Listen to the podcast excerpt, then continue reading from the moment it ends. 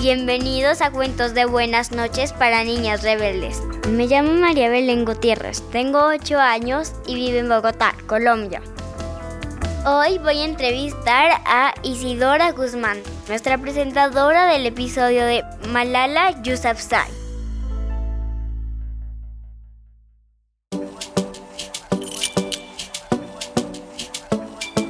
Isidora es activista por la inclusión y la igualdad en Chile, su país de nacimiento. Tras vivir con una discapacidad, la ICI, como le dicen, ha sido embajadora de UN Women, la Teletón y Tremendas. Actualmente lidera la organización colaborativa Encuentra tu lugar. Hola Isidora, por favor, preséntate y cuéntanos algo más de ti.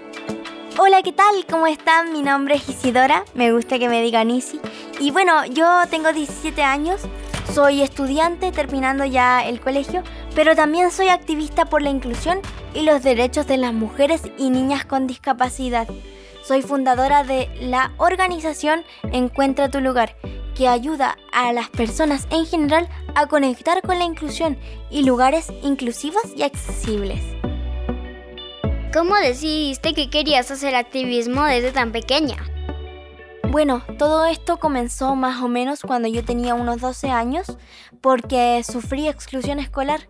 Entonces, este periodo en mi vida en el que estuve sufriendo bullying social y viendo que quedé fuera del colegio solo por tener una discapacidad, me llevó a querer levantarme por las injusticias, por la falta de inclusión y la no aceptación de la diversidad. Entonces desde ahí decidí que quería hacer un cambio en el mundo y a los 13 años, eh, gracias a la inspiración de una profesora y de mi familia, decidí empezar el rumbo a crear una aplicación, pero luego eso con el tiempo se transformó en la organización que les comenté anteriormente, que ayuda a encontrar colegios, universidades, trabajos, entretención a personas con discapacidad, pero también conecta a personas sin discapacidad con la inclusión, porque la inclusión es de todos. Todos somos distintos y merecemos que las oportunidades se nos brinden en equidad e igualdad. Narraste la historia de Malala. ¿Qué es lo que más te inspiró?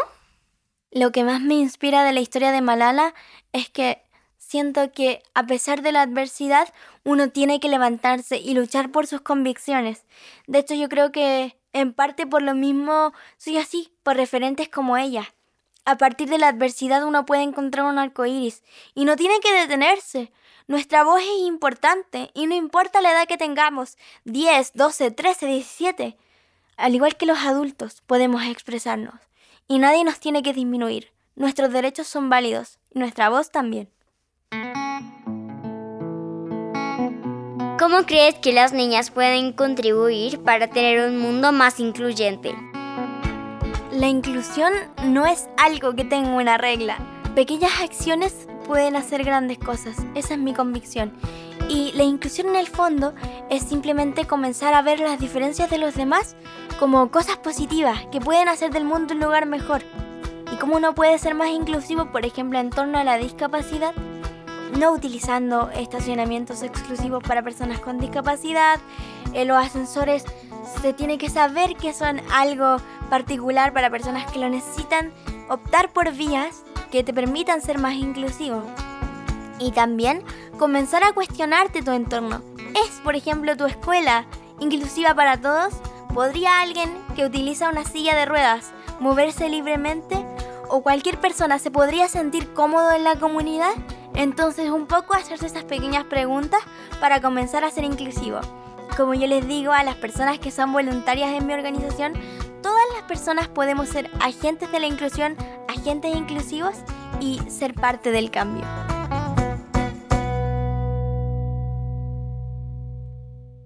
Si tuvieras la oportunidad de ir a cenar con una niña rebelde o modelo de inspiración, ¿a quién invitarías y por qué? Creo que es una pregunta compleja en cierto sentido, porque he tenido varios como referentes a lo largo de mi vida. Y una de esas personas ya no está en este mundo, pero era Ruth Bader Ginsburg, a quien yo admiraba mucho.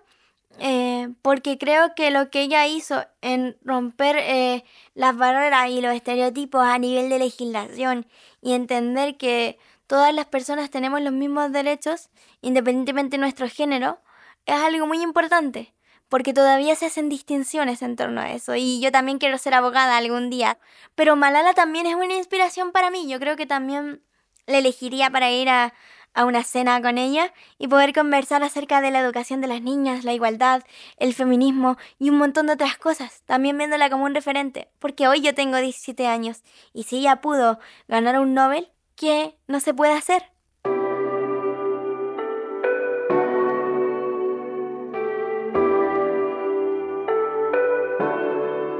Y por último, ¿qué te hace una niña rebelde?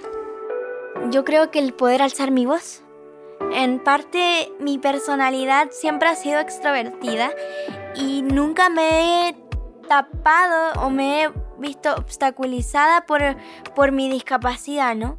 No la he hecho sinónimo de disminución ni de discriminación, sino que al contrario, la he tomado como un potencial para poder alzar la voz por los demás. Creo que he luchado por mis convicciones y realmente estoy convencida de que quiero hacer un cambio en el mundo. Quiero que las personas estén mejor. Eso me hace una niña rebelde, el querer hacer un mundo más inclusivo, más equitativo y con oportunidades para todas las personas. Gracias Isidora y hasta la próxima.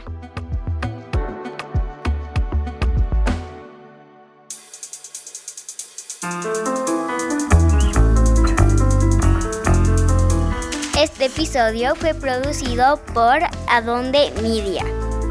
Si te gustó, corre ya a compartirlo en redes sociales. Y si quieres escuchar más episodios, ingresa a www.adondemedia.com o búscalo en tu aplicación de podcast favorita. Sigue inspirada y continúa rebelde.